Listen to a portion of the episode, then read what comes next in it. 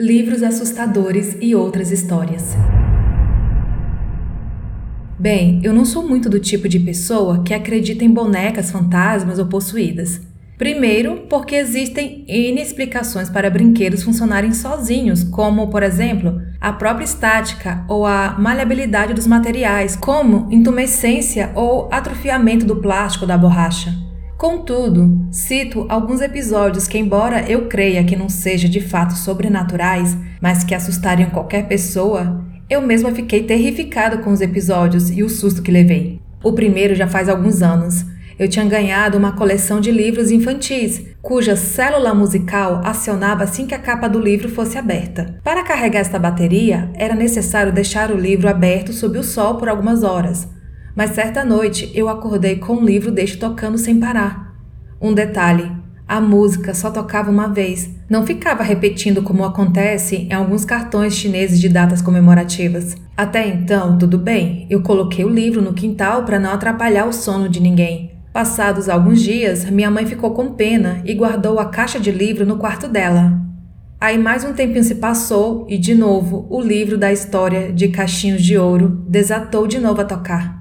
Só que, se fossem abertos, eles paravam, ao contrário do acionamento da célula, e foi a noite inteira uma perturbação total. Então deixamos que as baterias acabassem e não mais colocamos os livros no sol para recarregar, até que infelizmente pararam de tocar totalmente. Elas nunca mais recarregaram completamente e estragaram de vez. Passado alguns anos, de novo à noite, todos os livros já estragados começaram a tocar, mas desta vez foi toda a coleção ao mesmo tempo. É claro que ninguém entendeu, mas nós não corremos para ter fogo nos livros, até porque isso é coisa de gente ignorante. E nossa ignorância não chega tanto. Minha mãe tem os livros até hoje e já os utilizou diversas vezes quando dava aulas, mas volta e meia eles desatam a tocar sozinhos durante a noite.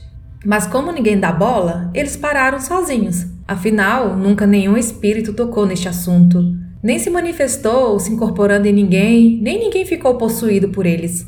E olha que ocasião para isso eles tiveram. O segundo foi um macaco que cantava a música Macarena, também de origem chinesa.